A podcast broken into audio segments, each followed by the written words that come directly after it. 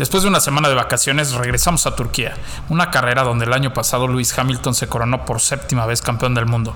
Coquiperos, los invitamos a jugar este juego con nosotros, pero no se muevan. Es hora de comenzar el juego. Jugaremos, muévete luz verde. Jugaremos, muévete luz verde. Jugaremos, muévete luz verde.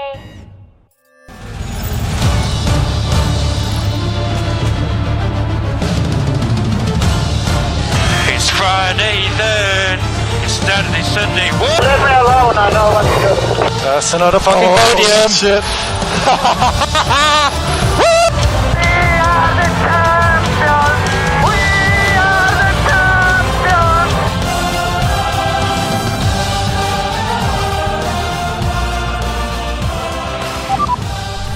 después de este increíble intro de esta famosísima serie que estamos viendo hoy en día, presentamos uno de mis circuitos favoritos desde el año pasado porque nos dio una de mis carreras favoritas en toda la historia, el Gran Premio de Turquía. En este capítulo vamos a platicar de esta previa, de los standings cómo van, de chismecitos y de muchas otras cosas más. Raúl, ¿cómo estás? La verdad es que muy contento de que sea Race Week again. Eh, como lo dijiste, el año pasado fue una gran carrera, un podio impresionante el que nos dejó Turquía en 2020, que a la postre eh, pues le diera el séptimo campeonato del mundo a Lewis Hamilton. Así es, y de verdad que yo es, es de las pocas carreras que puedo ver y ver y ver y ver y ver, porque a mí, tú sabes cómo me encantó la Sí. carrera del año pasado y gracias a eso lo mucho que me gusta Turquía. Vamos a platicar de estos datos que tienen que saber para vivir el Gran Premio de este fin de semana, ¿no? Este, esta pista, este, gran, este circuito es de 58 vueltas y tiene un largo de 5.338 kilómetros. Esto quiere decir que, el- que la carrera va a ser a 309.3 kilómetros. Así es, con una velocidad máxima de 325 kilómetros por hora y un nivel de downforce bastante alto. Sí, por, por la altura del circuito se necesita una, una carga aerodinámica alta. Eh, bueno, como ya lo dijiste, el último ganador fue Lewis Hamilton. Eh, y fíjate, algo muy chistoso es que eh, la vuelta rápida en realidad es muy vieja, es de Juan Pablo Montoya. Y hablando de viejitos, es broma, ¿quién ha sido el, quién ha sido el más ganador? Nada más y nada menos que Felipe Massa, este piloto al que yo empecé a apoyar cuando empecé a ver la Fórmula 1. ya y la escudería que más, eh, Felipe Massa tiene este récord de más ganadores en, en Turquía con tres victorias y la escudería más ganadora es Ferrari, también con tres. Algo muy interesante que se viene este fin de semana es la probabilidad del safety car que vamos a tener, ¿no? Que es de un 50%, muy alto. muy alto. Eh, recuerden la carrera pasada, ¿no? Que, que tuvimos, tuvimos dos veces el safety car. Y con mucha razón iba a salir ese doble safety car, porque qué tal esa lluviecita rica en medio de carrera, eh, bastante buena. Bastante Lo buena. un poco más interesante. Y sin duda, pues también le tenemos mucho cariño a Turquía porque también Checo Pérez tiene podio ahí. Que ya se, vamos a hablar un poquito más adelante de eso. Parte de la historia del circuito de Turquía es que este circuito ha estado presente entre 2005 y 2011 y sin embargo regresa en el 2020 como estos circuitos que reemplazaron otros por todo lo del COVID. Es correcto. Oye, es, es un- oye Regina, uy, la primera vez que lo digo en el programa. Oye, Regina. Eh, bueno, es obviamente estos circuitos que regresaron, pero regresaron para quedarse. ¿eh? Este año, aunque también suple otro gran premio. La verdad es que si hay buen eh, espectáculo, si hay un buen evento, no, no dudaría en que lo tengamos el próximo año, porque Stefano Domenicali ya nos abrió la puerta de que el año que entra tendremos 23 grandes premios. No más como Nada este más. año, que fueron bastante. Fueron bastantes. Y bueno, como ya hemos platicado, los datos aquí curiosos es que, como lo dijimos, Felipe Massa es el piloto que más veces ha ganado en el Gran Premio de Turquía, eh, con esas tres victorias. Eh, otra cosa también importante que lo spoileaste es el hecho de que Juan Pablo Montoya tiene la vuelta rápida. Y fue su última vuelta Eh, rápida. Ya no volvió a hacer vueltas vuelta rápidas. rápida. Qué bárbaro. Para todos los fanáticos de Juan Pablo Moto- este, de Juan Pablo Montoya que nos piden que hablemos de él en el programa, este es el programa de la vuelta rápida de Juan Pablo Montoya. Es que nos, nos Eh, escriben mucho desde Colombia. eh, les mandamos un abrazo. Este, Sí, un abrazo hasta Colombia. Oye, ah, aparte, bueno, Kimi Raikkonen obviamente fue el primer piloto en hacer pole y victoria en el, en el circuito de Istanbul Park. Y yo creo que también llega a ser histórico esto, eh, el hecho que, como mencionaste, Otro el que año quemé. pasado Hamilton, sí, el año pasado Hamilton pues se corona eh, campeón por séptima vez, Raúl. Sí. Y, y, y carreras antes de que se termine el campeonato, como ya nos tenía acostumbradas de dos, tres años atrás. Sí. Eh, cosa muy buena, ¿no? Este año no será La así, verdad es que pero, pero qué, qué no, divertido yo es. creo que este año durará, durará un poco más. Durará un poco más y esto también nos da como la incógnita de todo puede pasar en el último momento. Sí. Oigan, otro dato curioso es que Sebastian Vettel, la primera vez que probó un Fórmula 1 en un, un gran premio fue en Turquía con un BMW Sauber y aparte rompió un récord, Regina. ¿Cuál? El de menos Ese tiempo desde el debut hasta su primera sanción. Solamente le tardó 6 segundos que lo sancionaran. ¿Cómo crees? Sí, Hubiera pensado que ese era Nikita Mazepin, ¿eh? No, te- este, tapó a un piloto en su vuelta rápida, entonces este, fue penalizado.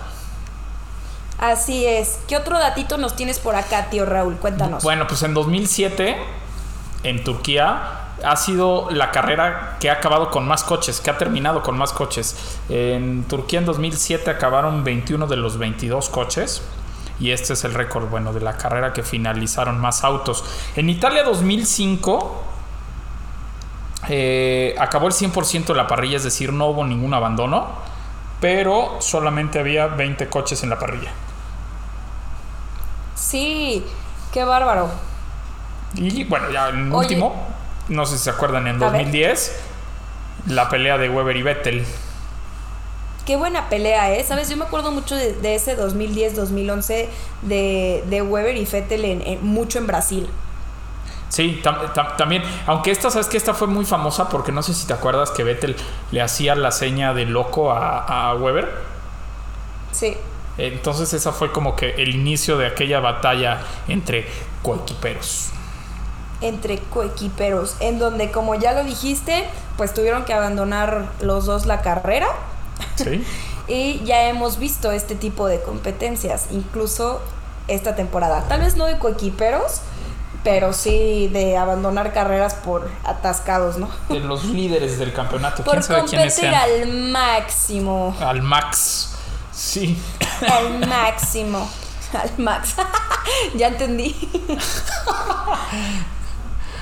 no había entendido. Parte de lo que les gusta mucho escuchar a los coequiperos es qué tal le ha ido a Checo en Turquía. Aquí no son muchos datos, ya No, que solamente lo hemos tenido 2011 y 2020, pero en ese 2011 con Sauber, Checo Pérez arranca en el lugar eh, decimoquinto y al final tiene un resultado en donde sube nada más una posición y termina en el lugar 14. Correcto. Pero ¿qué tal el año pasado?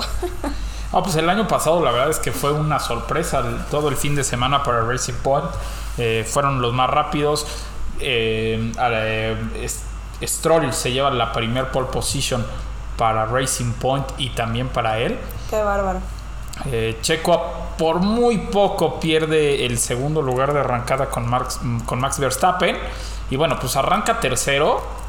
Y después de un gran, gran carrerón, llegó segundo, se subió al podio, aunque ya al final eh, Charles Leclerc lo había pasado. No sé si se acuerdan que nos dio un microinfarto a todos los mexicanos en la última curva del circuito, donde Leclerc lo pasa y después se sigue recto en la curva. Checo se recupera y llegó en segundo por nada. Por nada. Y atrás teníamos a Sebastián Vettel, Es que también aprovechó como ese huequito que Charles Leclerc deja. Y ya Charles Leclerc queda en cuarto. Que- sea, ahí fue el, el I'm stupid. I'm stupid. Ahí fue, ahí fue Eh, ese famoso radio. Ese famosísimo radio. Y atrás de él Carlos Sainz, ¿eh? con McLaren que, que ya hoy en día está corriendo ahí con Charles Leclerc en Ferrari. Sin duda se viene una carrera súper interesante. Eh, mira, Turquía, el circuito es precioso. Precioso. Y tú me habías mencionado antes de empezar el programa que es un mix de velocidades, ¿no? Entre altas y bajas, sobre todo en las Por curvas. las curvas. Entonces, tenemos aquí pensado y con mucha probabilidad de que es un gran premio que se le da a Red Bull. Sí, sí, seguramente Red Bull tendrá ventaja. Eh, ambos pilotos, digo, no estamos hablando de Max, porque pues, sabemos que le ha ido mejor a Max, pero seguramente también a Checo le va a ir muy bien. Eh, sabemos la capacidad de piloto que tiene, sabemos la capacidad del auto, ya lo hemos visto, prácticamente es el más ganador este año. Eh, esperemos le vaya muy bien a los dos. A mí solo me preocupa una cosa, ¿Los sábados? el sábado. el sábado. Pero también creo que cuando los pilotos han tenido una muy buena carrera, un buen podio, una buena clasificación, le tienen cariño y confianza a los circuitos. Espero Correctísimo. que, que este circuito le dé cariño y confianza a nuestro queridísimo Checo. Que, ¿qué crees? ¿Qué creo? Ya viene mi chequito de cartón en camino. Uh, para estar ahí viendo el Gran Premio con Chequito Bebé. Eh, eh, pero esperamos que sí, que la verdad dé un mejor resultado como el año pasado en, en las qualis Ujú. Y nos sorprenda en la carrera sin la necesidad de un error como de un Charles Leclerc, ¿no? Porque la verdad eso fue parte de, de ese segundo lugar que Sí, tuvo, ese error, como lo dijiste. Entonces, esperemos que este fin de semana, que como ya lo dijimos es una pista que se le da a Red Bull, a Checo Pérez le vaya un poquito mejor. Max Verstappen, la verdad es que no me preocupa mucho. Eh, ya, ya sabemos que, que es muy bueno. Sin embargo, eh, ha tenido errores como, como en esa carrera que con la lluvia se me vuelve medio loco y, y eso le afecta. Oye, y puede llover, ¿eh? La, la- la predicción del clima nos pone 35% de lluvia el domingo. El domingo. Es más, mira, déjame. Híjole. Justo te digo porque aquí tengo, bajé, ya sabes, la fotito. Ahorita les digo mis queridos cotiperos. Pero Y en lo que lo buscas, Raúl, aquí está, aquí está. Eh, ¿cómo nos ha sorprendido la lluvia? oh, sí, esta pero espérame, temporada? me va a sorprender Entre que nos cancelan una... A ver, ¿cuánta es la probabilidad? Viernes, 42%. Sábado, Alta. 72% de lluvia. Altísima. Domingo, 68%. No sé de Alta. dónde saqué el 32. Pero bueno, está muy alto. Está muy alta. Eh, te digo, ¿cómo nos ha sorprendido la lluvia esta temporada? Entre que Sí. nos cancelan un gran premio no cancelado horrible, eh, entre que empieza a llover tres Al vueltas final. antes de que se termine la carrera. Y sin duda, si llueve en esta carrera, voy a revivir todos esos momentos del año pasado. Sí, y aparte que no sé si recuerdas la- el, cómo acabó la carrera, porque hace, hace un momento platicábamos del error de Charles Leclerc, pero tampoco hablamos de que Checo llevaba casi 30 vueltas con, con las llantas intermedias. Con las llantas, sí. Y además había muchísimo aquaplanic en esa. Sí, en pues lo que le pasó a. Max Verstappen O sea, no justo estaba cuando nada quería fácil lo que pasar. estaba haciendo Checo. Ajá. Exactamente. Cuando quería pasar Max a Checo, Yo siento que sí. Eso de Max, yo siento que sí fue parte del aquaplanic, pero también es que Max quiso dar más de lo que se podía dar en lluvia.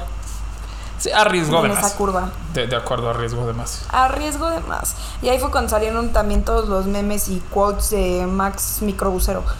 sí, También, te totalmente de acuerdo. Así es. Entonces, pues esperemos que este fin de semana nos sorprenda la Fórmula 1 como lo ha hecho toda esta temporada y sin duda que me regale otra de mis carreras favoritas. Platicando un poquito de lo que podríamos ver este fin de semana, eh, tú nos diste ahorita, bueno, me diste a mí antes de empezar el programa unos datos súper buenos de cuál es la proyección de los equipos en estas siete carreras que faltan de la Fórmula 1. Bastante buena proyección, porque fíjate que yo el sábado que estuve ahí en la radio, Ajá. me preguntaron este, y platiqué cómo veía esas próximas carreras. Y yo en lo personal creía que eran circuitos que se le podían dar mucho más a Mercedes, AMG, que a Red Bull. Pues fíjate. Y ahorita que me platicas estas cositas, Ajá. sí puede, obviamente cualquiera de los dos coches pues son los más fuertes de la temporada en diferentes circunstancias, pero están muy buenos. Por ejemplo, este Turquía que dices que es un mix de velocidades altas y bajas en curvas, que gracias a esto el Red Bull puede ser como más fuerte, Sí. muy interesante. Pero ¿qué tal Estados Unidos? No, Estados. Unidos, Estados Unidos por, por las dos rectas tan largas que tiene eh, y por tener unos sectores de muy alta velocidad, pues es un circuito muy favorable a Mercedes. Pero les voy a dar un dato más interesante. Eh, con la incorporación de Qatar al calendario del 2021, todavía nos quedan siete carreras por disputar, contando Turquía. Siete carreras quiere decir que tenemos 25 más un punto por la vuelta rápida. ¿Estás de acuerdo? Que son 26 puntos por 7 carreras. Es un total de 182 puntos. Técnicamente, Pierre Gasly todavía podría ser campeón del mundo. Digo, obviamente tendría que pasar una catástrofe con Max Verstappen, Lewis Hamilton, Bottas, eh, Checo Pérez, Carlos Sainz y tú, todos, ¿no? Pero podría ser campeón del mundo porque los puntos eh, que están en disputa así lo dicen. Ok, entonces, eh, y después de estas siete carreras que faltan, quiere decir que ya completamos el 68% del, del campeonato. O sea, todavía nos falta mucho. Sí, pues siete no son poquitas. Y bueno, Todo puede pasar. Sin embargo, Raúl, también cabe mencionar que, a ver, Max Verstappen y Hamilton están luchando el primer puesto hasta ahora del campeonato con dos puntitos de diferencia. Sí, está. Hijo, qué buen aunque año. haya pistas, sí, pero aunque haya circuitos que pueden favorecer más a un coche que otro, todo Sí. puede pasar. Sí, exacto. E- Este análisis que, que- que les estamos compartiendo de, de si las pistas le favorecen a un equipo o no, pues obviamente es en el papel. Es decir, estamos tomando en cuenta los datos técnicos del circuito por los datos del coche y lo que a- les ha funcionado este año. Ojo. eh, en años pasados hay circuitos que le favorecían cañonamente a Mercedes y las ganó Red Bull el año pasado. Pero ¿por qué no? Bueno, ya dijimos Turquía, ya dijimos Estados Unidos. ¿Por qué no nos comentas qué puede pasar en el Gran Premio de México, Regina? Es que en el Gran Premio de México puede, o sea, favorece a los dos. Favorece tanto a Mercedes como a Red Bull porque el nivel es alto de downforce, que eso es bueno para Red Bull, pero tiene la recta más larga. Exacto. Y pues en velocidad directa, Mercedes es superior, ¿no? Entonces todo puede pasar en Ahí es un volado, ¿no? Sin embargo, es un volado, pero te voy a decir algo. Vuelvo a lo mismo que los pilotos le tienen cariño y confianza a los grandes premios. Y la verdad es que las últimas victorias de Max Verstappen, aunque incluso Hamilton se llegara a coronar ahí campeón del mundo, deja mucho de qué hablar para este fin de semana. Y aparte te voy a decir una cosa, de ¿eh? México, porque y está Checo Pérez con Red Bull, ¿no? ¿Tú crees que eso la no gente. motiva? Ajá. Pero también te voy a decir una cosa. A lo largo de los grandes premios de México, eh, no, hemos tenido diferentes polemans. Es decir, desde el 2015 hasta 2019, que se habían corrido los primeros cinco grandes premios en México, nunca repitió una pole position eh, ningún piloto. Eso, está, eso es un dato muy interesante porque, no- como, como lo decimos ahorita Regina y yo, no hay un favorito, no hay un claro favorito. Eh, pero bueno, Yo creo que el claro favorito es Checo. A ver, claro, digo, el, el empuje que, que le da a un deportista a la gente, eh, es muy importante y seguramente seguramente eh, se verá beneficiado Checo Pérez. Aparte trae un Red Bull, ¿no? Eh, sí, hizo grandes carreras con No, Racing Point. Está corriendo con un Red Bull. Y hizo grandes carreras con Racing Point. No me imagino lo que puede hacer con, con un Red Bull. Mira, nada más rapidísimo. En 2015, Nico Rosberg hizo la pole position. En 2016, Lewis Hamilton se lleva la pole position. En 2017, la hace Sebastian Vettel. En 2018, Richardo, que nunca vi que a un piloto le aplaudieran tanto en México como a Richardo cuando le hizo esa pole y quitó a, a Hamilton. Y después, en el 19, Charles Leclerc también hizo un tiempazo. Y ganadores, el único que ha repetido ha sido Max Verstappen. Entonces eso también hay que tenerlo en cuenta para el Gran Premio de México. En 2015 ganó Rosberg, en 2016 ganó Hamilton, 17 y 18 Max Verstappen y nuevamente ganó eh, Hamilton. Entonces eh, yo le voy a estos dos pilotos, los pondría para favoritos para ganar la carrera en México.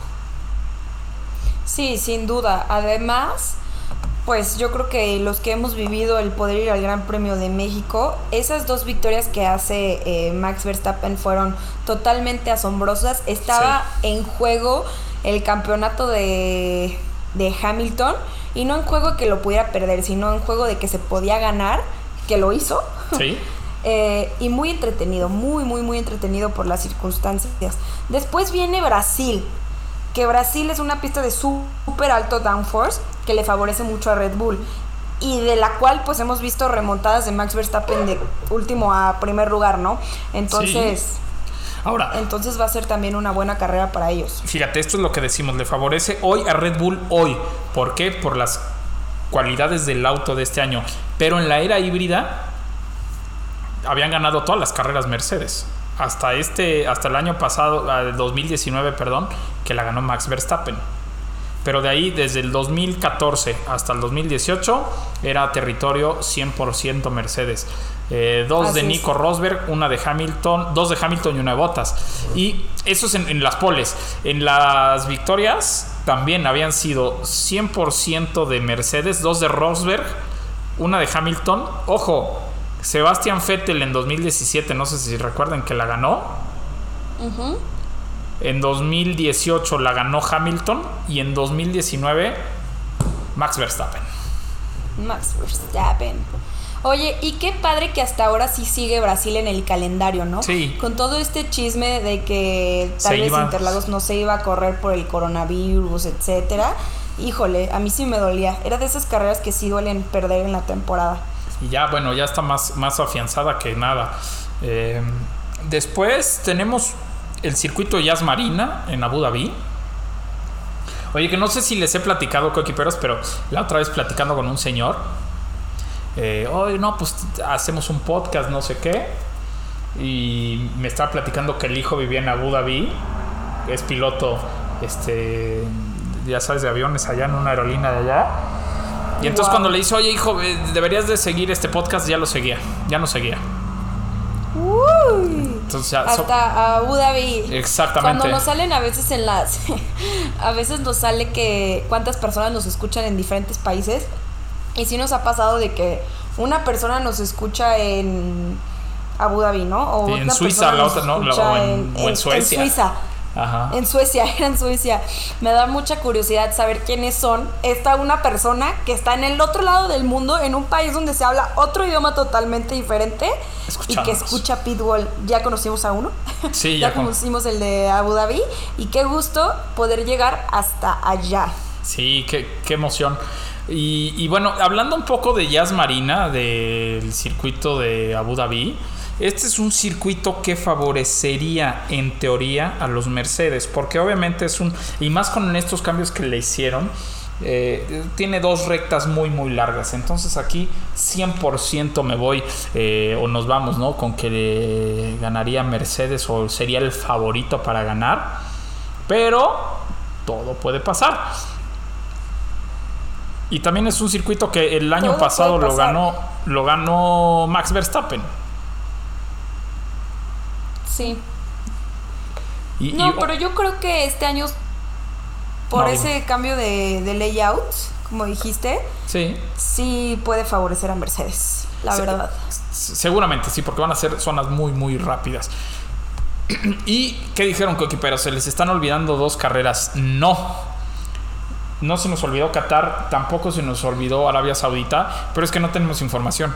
No, no sabemos cómo se van a comportar los coches porque nunca nos hemos nun- nunca se han metido los coches a correr y nunca los hemos visto eh, correr. Entonces no sabemos cómo se van a comportar. Así es que en el resumen de las 7 son 2 y 2 Eh, Dos y dos y México que puede ser cualquiera de los dos.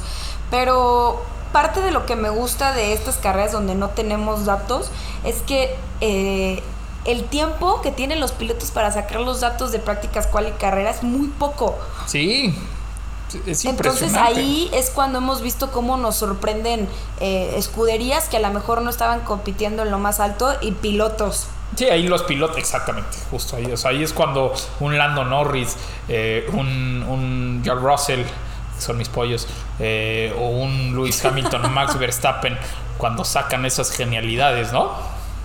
Así es. Y, y fíjate que para que la gente que nos está escuchando, para todos estos coequiperos que quieren ver más o menos cómo va este campeonato del mundo, vamos a decir los standings. Ok. Y en primer lugar, otra vez, tenemos a Hamilton con 246.5 puntitos. Y como ya lo hemos dicho, Max Verstappen está atrás de él con 244.5. Oye, en tercer lugar está Valtteri Bottas con 151 puntos. Y en cuarto lugar, un Lando Norris con 139 puntos, que ha hecho un gran campeonato. Y este quinto lugar que me sabe agridulce, porque Sí. es un buen quinto para Checo Pérez, pero no es lo que espero. Yo, yo quería que él ya estuviera compitiendo ahí con botas, eh, que no está tampoco muy lejos de la realidad con estas siete carreras que nos quedan, pero a mi gusto sí me ha dejado de qué hablar con esta puntuación del campeonato. Quinto lugar, Checo Pérez con 120 puntos. Atrás de él, el español Carlos Sainz con 112.5 puntos. Y en séptimo su coequipero Charles Leclerc con 104 puntitos. Aquí ya lo supera, cosa que me Sí. sorprende. eh, después de la carrera pasada con ese podio en el cual no le hicieron mucho caso al pobre Sainz, Sí. ya logra superar a, a su coequipero. Qué pareja tan pareja. Eh, Qué después, pareja en- tan pareja. En octavo lugar, Richardo, que ganó en Italia, que ganó desde después de mucho tiempo, 95 puntos. Pierre Gasly, que es este que les decía que todavía tiene oportunidad de ser campeón del mundo si es que los, otro, los otros ocho se, se rompen una pierna. Eh, y Fernando Alonso en décimo lugar con 58 puntos. Gran año del Magic, ¿eh? Gran año para volver. Sí, gran año. Además, porque cabe mencionar que no debe ser fácil dejarlo y volverse a adaptar. Tirarse En el óxido. Exactamente, y lo que se viene, ¿eh? yo creo que el próximo año, no solamente con Fernando Alonso, sino con Alpine. Sí, Creo que, que van a mejorar mucho. Esteban Ocon, su coequipero, en el lugar número 11 con 45 puntos. Atrás de él el alemán Sebastián Vettel con 35 puntos. Después su coequipero Lance Stroll con 24 puntitos. Creo que Lance Stroll, eh, hablando este canadiense, no ha hecho un mal trabajo esta temporada.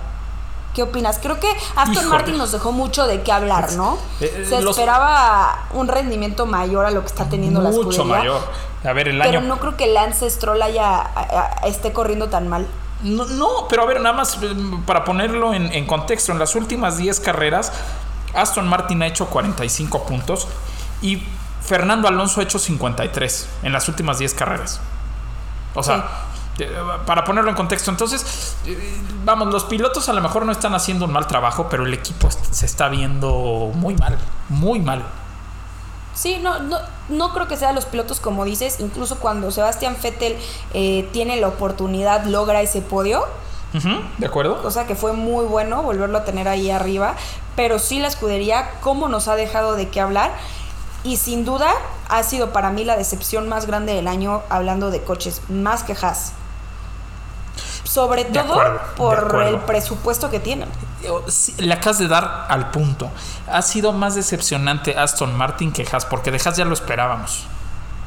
No, y además de Haas viene de casi una quiebra de equipo, que Sí. es la realidad, con dos pilotos nuevos en la Fórmula 1, que eso también Te merma, pues, es claro. muy diferente, claro.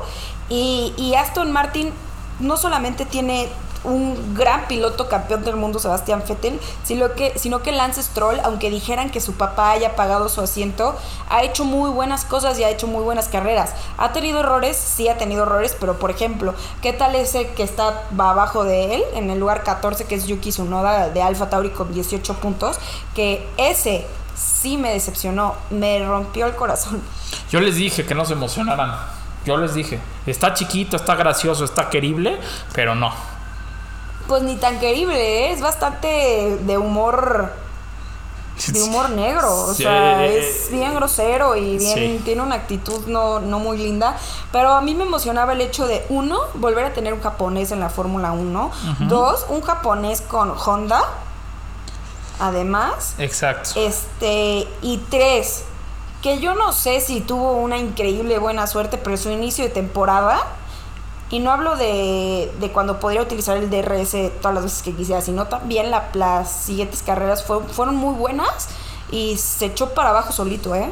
Sí, a, lo mejor, mira, yo, yo, yo le he hecho un poco que, pues el Lalo, los ojos medios chiquitos no lo dejan ver bien. No, no es cierto.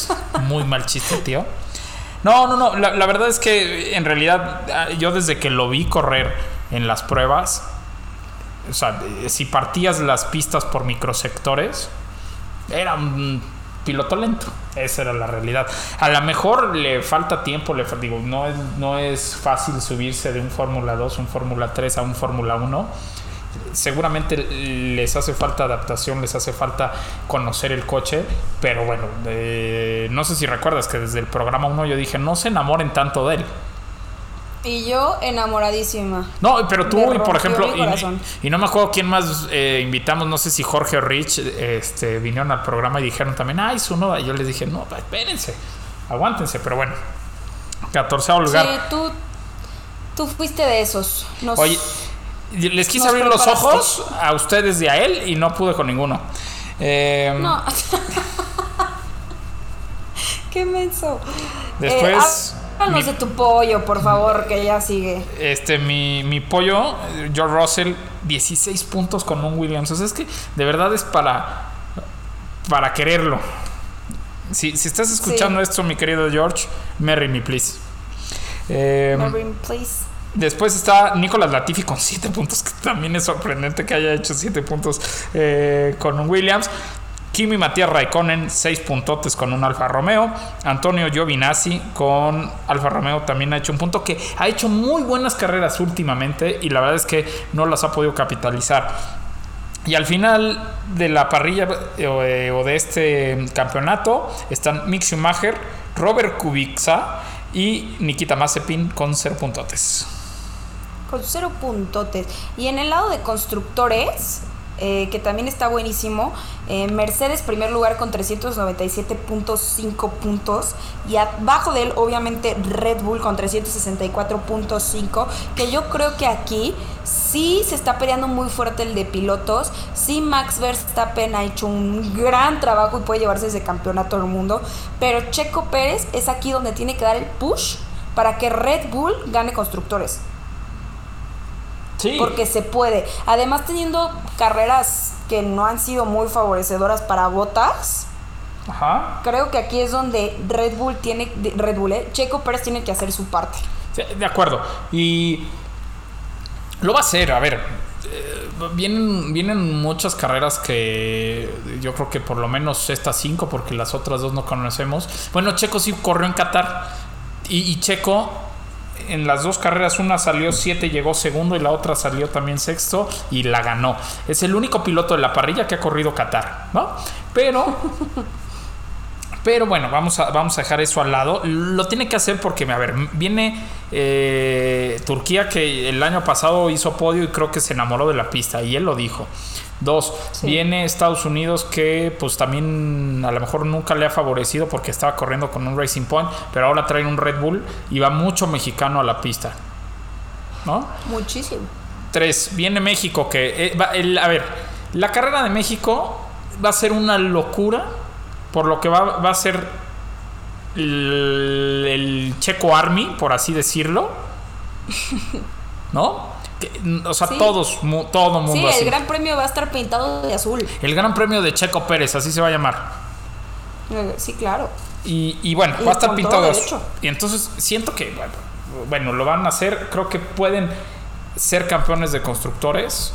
Y, a ver, si son campeones de constructores, ojo con Max, porque puede ser campeón del mundo también, ¿eh? Claro. Y además, ¿sabes qué?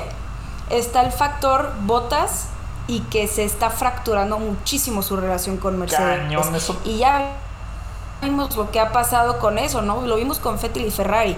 Cuando una relación ya de piloto y equipo está muy fracturada, se cometen muchos errores de Sí. piloto y de equipo. Entonces, esto también puede llegar a favorecer a Checo para ayudar a este campeonato de constructores. De acuerdísimo. Eh, Regina, en tercer lugar tenemos a McLaren con 234 puntos y Ferrari abajito con 216. Así como está de buena la pelea por quién que campeón, está así de buena quién queda en tercer lugar. En tercer lugar, claro. Y tercer lugar de, de algo que no esperábamos. Ni, ni, ni Sí ver, Ferrari. este, sí veíamos mejor McLaren. A principio de temporada lo mencionamos.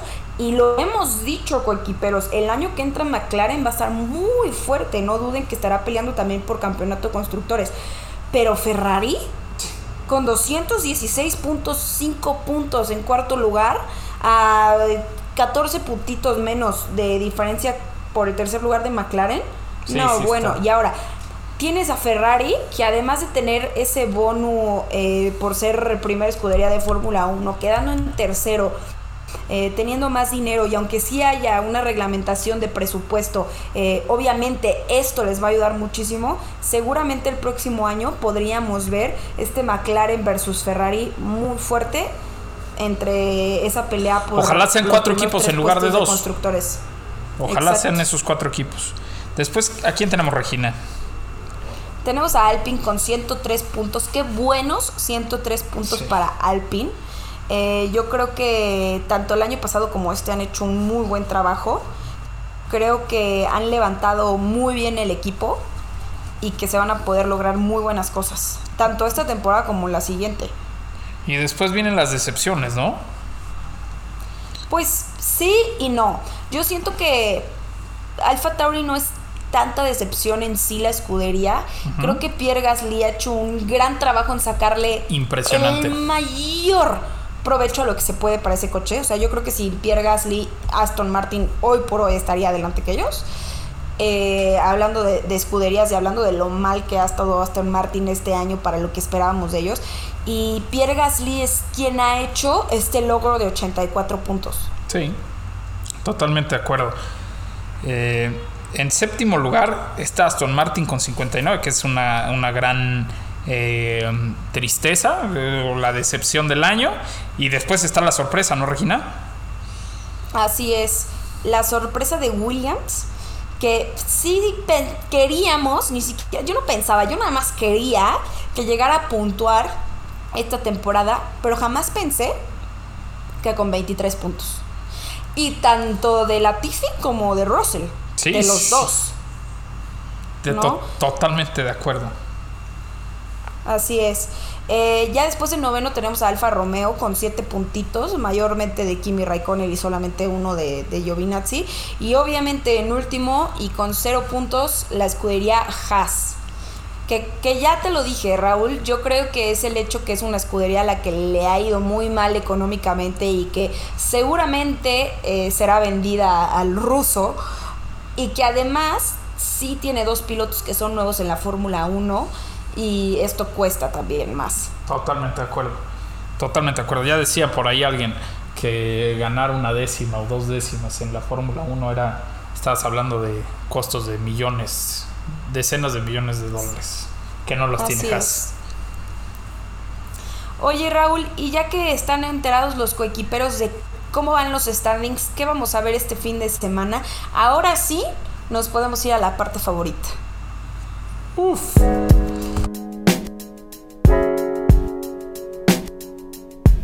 Es momento de la hora del chisme. Y después de esta gran, gran presentación que muchos coquiperos ya me dijeron que la tienen de despertador, pues bueno, se hizo oficial que Qatar se une al calendario 2021 de la Fórmula 1, pero también los chismes van relacionados al calendario del 2022, Regina. Y estoy bien enojada, ¿eh? O sea, please no me hagan esto. Por favor, es que a ver, Raúl, yo voy a hacer huelga en el Gran Premio de México y espero que la cámara me grabe, porque yo me voy a llevar un cartel que diga, devuélveme mis cuales normales, no me gustan los sprints. y síganme los poderosos. No, fíjate que eh, se ha confirmado eh, de cierta manera que para el 2022 tendremos 23 carreras.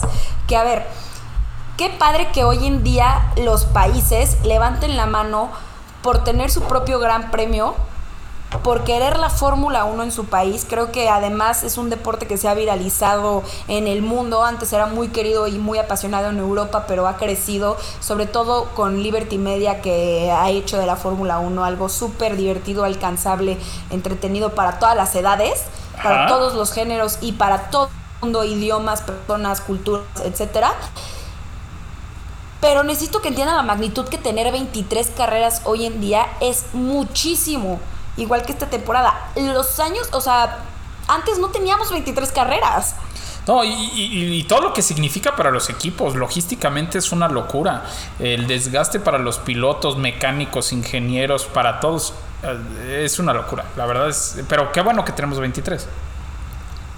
Y la parte que no me gusta, Raúl, Sí. es que se esperan 7 sprints en Sí, estas no, 23 eso, bueno, carreras. ¿qué- yo que les digo, yo que les digo. A ver, yo ya tuve dos este año y ya no los quiero. No me gustan. Intentaron poner ahí, este, ¿cómo se llama la corona esta de laureles? Ajá. Ya el sprint pasado ya no lo tuvieron. Eh, el carrito ese que da la vuelta que medio lo intentaron arreglar en el sprint pasado es un fracaso, sinceramente. Eh, el hecho de tener que arriesgar tu coche en la carrera para tener una buena posición y que al mismo tiempo no puedes tampoco arriesgar tanto por lo mismo, eh, ver pilotos que iban muy bien como Pierre Gasly salir en un accidente y por lo mismo tener muy poco tiempo para recuperar su coche en la siguiente carrera. A mí no me gustan los sprints.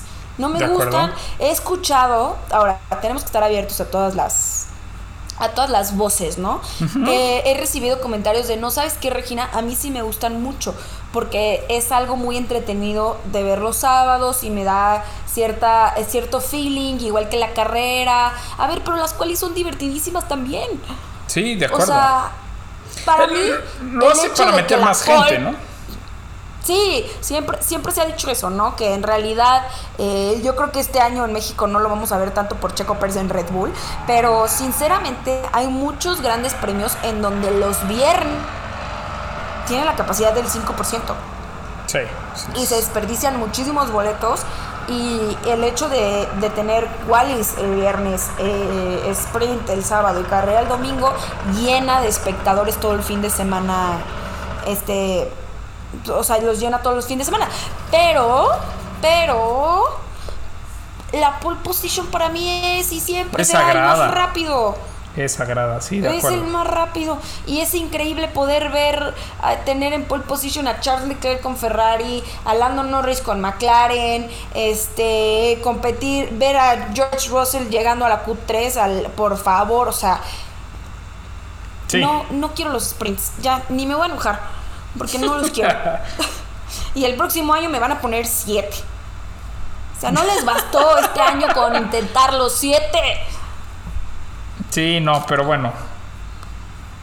Mira, ¿qué Pero te digo? Ojalá no. Sí, ya, ya, ya se empezó a enojar. Mejor eh, vamos unos comerciales.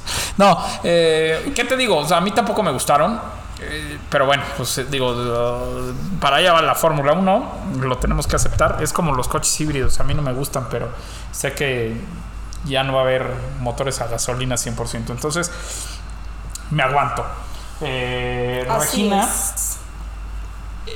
Bueno, de, de estos 23 campeonatos, creo que, digo, de estas 23 carreras que vamos a tener el próximo campeonato, va, va a ser muy interesante porque a lo mejor vamos a tener tres o cuatro equipos que peleen ya por victorias, o sea, por todas las victorias de, la- de- de las pistas. Entonces, eh, tendremos un año muy movido.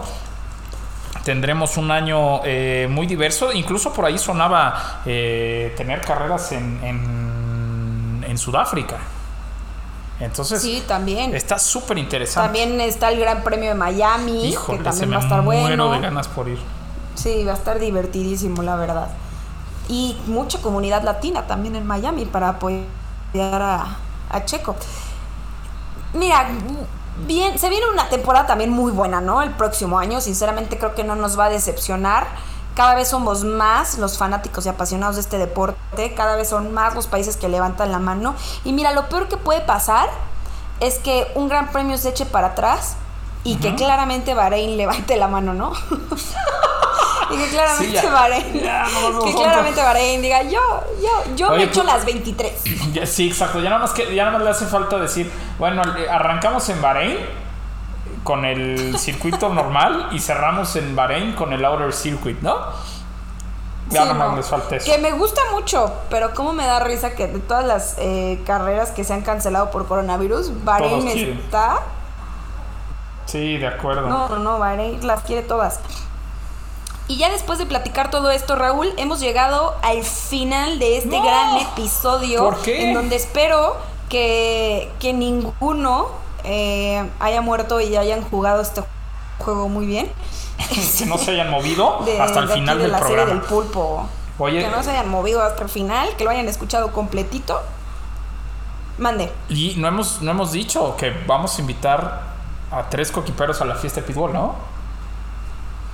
Así es, esto es un tema súper importante porque después de que anunciamos nuestra fiesta privada que tendremos es, ese fin de semana en la Fórmula 1, eh, nos han preguntado mucho qué se tiene que hacer para ir a esa fiesta. Nos han preguntado que si se venden boletos, que si se van a rifar, que etcétera. Pero la respuesta es que sí, tres de ustedes coequiperos van a poder asistir a esta fiesta en donde, bueno, ya vieron por, por ciertos Instagram stories quiénes van a estar. Puro VIP, Entonces va a estar ¿eh? buenísima.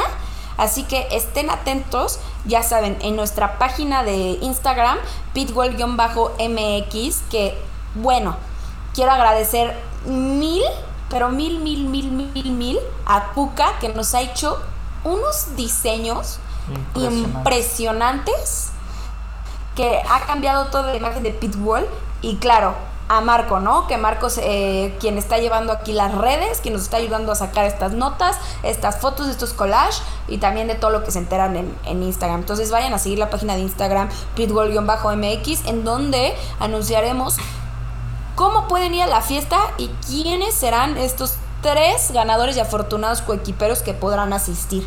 También saben que tenemos página de internet www.pitwall.com.mx, página de YouTube Pitwall eh, y claro, nuestras redes personales. Raúl, ¿cómo te podemos seguir?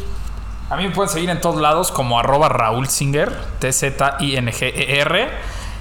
Y Regina, ¿a ti dónde te podemos seguir? A mí me pueden seguir en Instagram y Twitter como Regina Cuo, C-U-O, y ya saben que subo uno que otro videito ahí en TikTok como Regina F1. Gracias coequiperos por escucharnos todas las semanas, por hacer de este lunes tan agradable, por siempre posicionarnos en los mejores lugares eh, de podcast en deportes y automovilismo. Y ya saben que les mandamos un saludo enorme a todos otros países que nos escuchan, no solamente México, Colombia, Guatemala, Panamá, eh, ya lo dijimos, Argentina. Suecia, eh, aquí a nuestro... a El Salvador, Argentina, Ecuador, nos escuchan muchísimo de Ecuador, Venezuela. España y bueno, toda la comunidad latina que por ahí nos escucha. Muchas gracias, coequiperos, por hacer de Pitwall eh, esta gran aventura y este gran proyecto. Y que ya con esto podemos contar con nuestra propia fiesta privada el Híjole, fin de semana Estoy Gran de México. emocionadísimo. No saben lo padre, lo padre que va a estar. Emocionadísimos. Además, ¿qué patrocinadores traemos, eh? Sí, totalmente. Bueno, va- va- va- les voy a decir, Mercedes-Benz Star House, obviamente, que nos va a abrir las puertas de la agencia más bonita de Mercedes-Benz en México, la más tecnológica aparte. O sea, nomás para que se den una idea, esa agencia está al nivel de la boutique de Mercedes-Benz de París. O sea, nomás así.